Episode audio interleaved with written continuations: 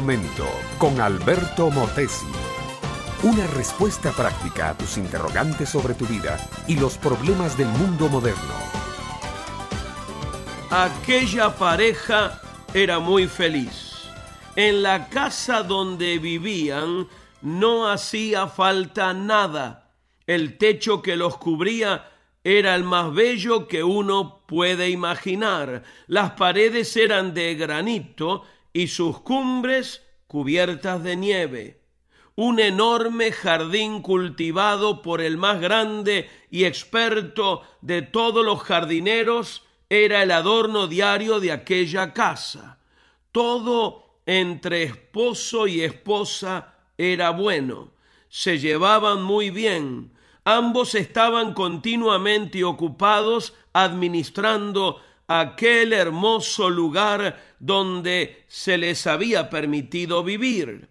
Pero un día uno de esos que no debería haber existido llegó a la casa una visita de esas que uno nunca ha invitado, pero que se cuelan y cuando uno se da cuenta ya están sentados al lado de la mesa. Aquel personaje influyó tanto en la mujer de aquella familia que la llevó a la desobediencia, a la soberbia y a la rebelión. El marido también se dejó influenciar por la desobediencia de ella, y ambos, como consecuencia de sus hechos de rebeldía, tuvieron que abandonar la casa y el terreno. Mi amiga, mi amigo, ya lo habrás adivinado, desde los días de Adán y Eva el hombre es un emigrante. Ha vivido cambiando de patria una y otra vez. Ha tenido que volver a empezar cientos de miles de veces. Y cada vez que tuvo que cambiar para buscar algo que, según él, es mucho mejor, aquel cambio no le salió barato. Y así es hasta nuestros días el hombre sigue siendo un emigrante. Un día echa raíces en una tierra y otro se va y vuelve a sembrar en otra tierra. ¿Por qué somos así? Porque todos llevamos un vacío por dentro y andamos buscando dónde y con qué llenarlo.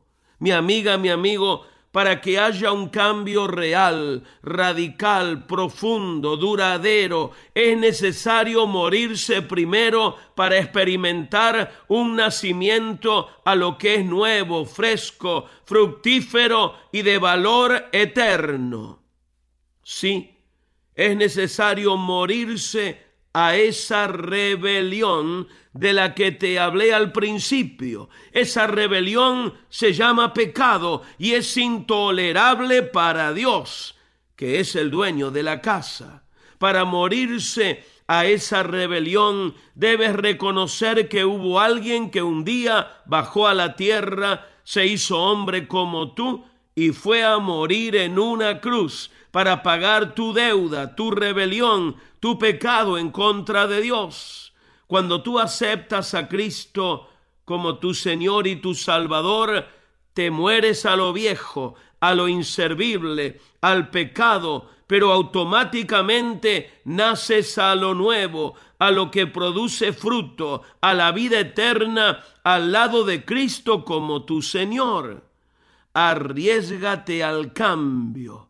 No es barato, costó la vida de Cristo, pero te traerá el privilegio de haber encontrado una patria definitiva, una nueva ciudadanía con Cristo y al lado de miles de personas que igual que tú caminarán de gloria en gloria y de victoria en victoria. Este fue Un Momento con Alberto Motesi.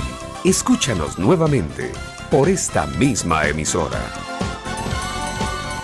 Educación que transforma.